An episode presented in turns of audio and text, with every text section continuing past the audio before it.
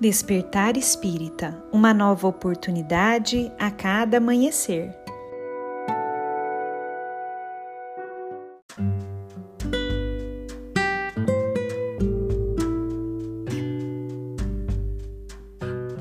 Sejam muito bem-vindos, amigos queridos, para mais um Despertar Espírita.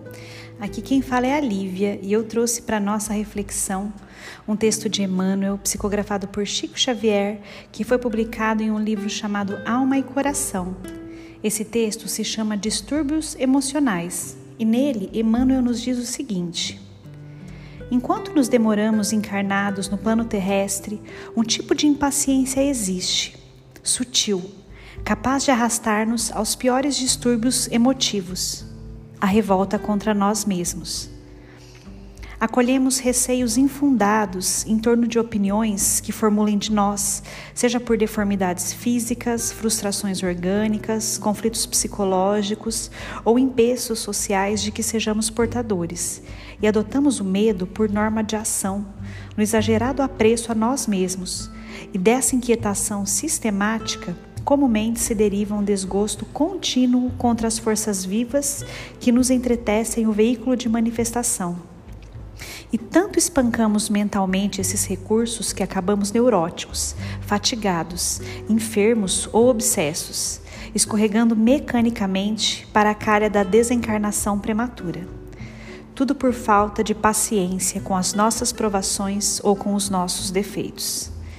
De certo, ninguém nasce no corpo físico para louvar as deficiências que carrega ou ampliá-las, mas é preciso aceitar-nos como somos e fazer o melhor de nós. Desinibição construtiva, compreensão do aprendizado que se tem pela frente. Acolher o instrumento físico de que o alto comando da vida nos considera necessitados, tanto para resgatar culpas do pretérito na esfera individual, quanto para a consecução de empresas endereçadas ao benefício coletivo e realizar todo o bem que pudermos.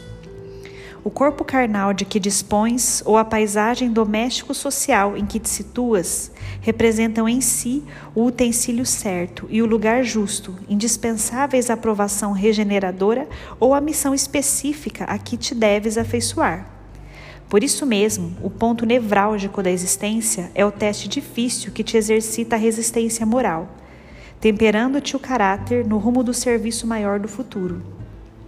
Nossas perturbações emocionais quase sempre decorrem da nossa relutância em aceitar alguns dos aspectos menos agradáveis conquanto passageiros da nossa vida. Saibamos, pois, rentear com eles honestamente, corajosamente, nada de subterfúgios. Temos um corpo defeituoso ou estamos em posição vulnerável à crítica? Seja assim. Contrariamente a isso, porém, reflitamos que ninguém está órfão da bondade de Deus e, confiando-nos a Deus, procuremos concretizar tudo de bom ou de belo no círculo do trabalho que se nos atribui. Por outro lado, vale observar que reconhecer a existência do erro ou do desajuste em nós é sinal de melhoria e progresso. Os espíritos embutidos na inércia não enxergam as próprias necessidades morais.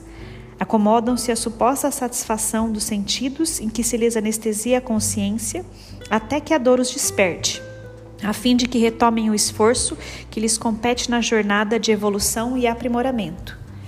Agradeçamos desse modo a luz espiritual de que já dispomos para analisar a nossa personalidade e, abraçando as tarefas de equilíbrio ou reequilíbrio que nos compete efetuar no próprio espírito, enfrentemos os nossos obstáculos com paciência e serenidade, na certeza de que podemos solucionar todos os problemas na oficina do serviço com a bênção de Deus.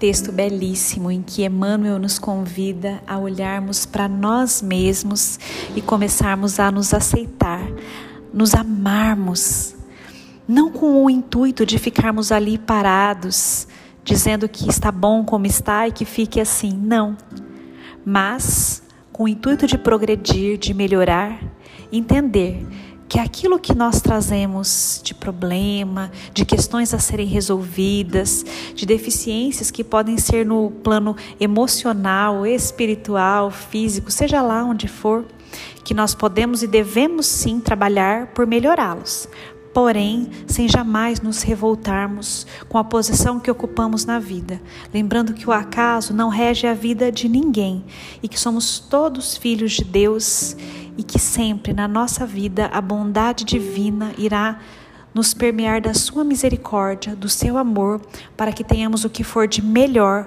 para o nosso crescimento, para o nosso despertar, para o nosso caminhar mais sereno, mais pleno mais completos como espíritos imortais ao longo da nossa jornada. Um grande abraço a todos e nos encontramos na próxima reflexão.